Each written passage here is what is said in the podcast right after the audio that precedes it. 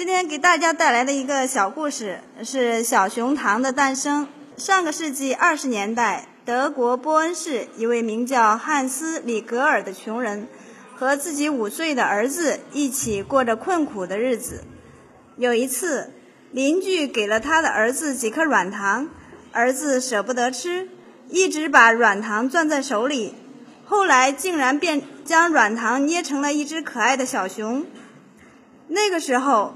糖果大都是方形或者扁圆形的，里格尔就想，如果能把糖果做成可爱的小熊，岂不是更受小朋友们的欢迎？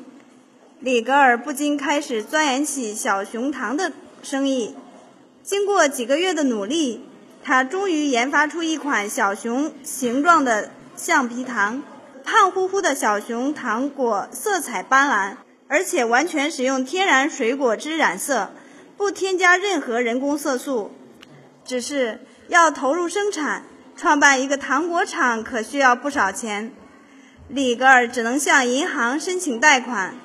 他把家里所有的东西都列在一张清单上，然后叫来了银行的经理。“哦，你家只有这些东西吗？”经理四处查看后问道。“是的。”里格尔说，“非常遗憾。”仅仅这些东西不够抵押贷款。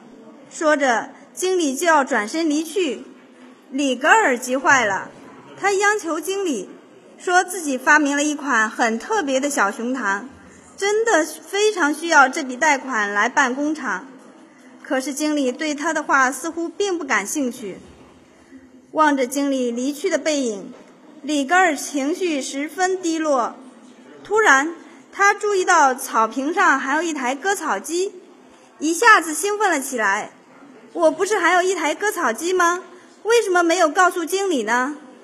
尽管这台割草机并不十分值钱，但多一样东西就多了一个机会呀。里格尔决定再试一试。他重新写了一份家产清单，再次跑到银行找到那位经理说：“我还有一台割草机。”经理被里格尔的执着感动了，决定给他一个机会。他们在审核了里格尔的计划书之后，终于把那笔款项贷给了他。就这样，里格尔的糖果厂顺利办成了。小熊糖推向市场后，获得了巨大的成功。这就是如今糖果市场最值得信赖的品牌。近百年来。小熊糖陪伴一代又一代的德国人度过了美好的童年，里格尔也用自己的亲身经历勉励了一代又一代心怀梦想的年轻人。在任何时候都不应该绝望，总有一些财富是你还没有发现的。也许在你心灵的某个角落，就搁置着一台割草机，它足以改变你的一生。